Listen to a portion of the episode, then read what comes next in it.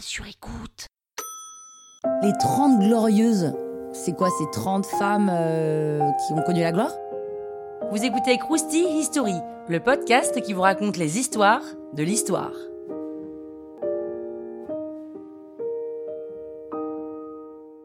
Bon alors là, je vais vous parler d'une époque plutôt glorieuse, hein, comme son nom l'indique. Le nom 30 glorieuses a été donné à la période d'après-guerre, entre 1946 et 1975, soit une période d'à peu près 30 ans, où l'économie marche fort en France et dans la plupart des pays occidentaux. C'est en 1979 que le terme apparaît dans une étude de l'économie Jean Fourastier. Donc, pour revenir à notre époque, on est après la Seconde Guerre mondiale, et il y a tout à reconstruire, ce qui veut dire pas mal de taf.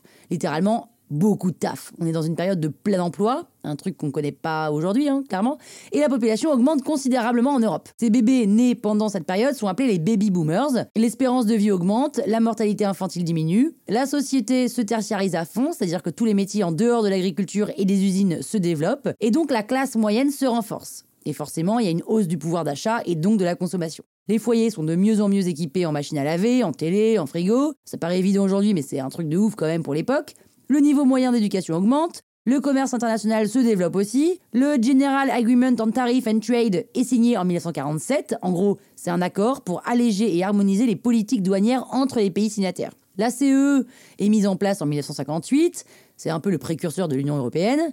Dans les années 70, l'Allemagne, la France, le Royaume-Uni, les Pays-Bas et l'Italie deviennent les principaux pays exportateurs derrière les États-Unis. Le Japon, lui, est pas trop mal hein, non plus niveau commerce international.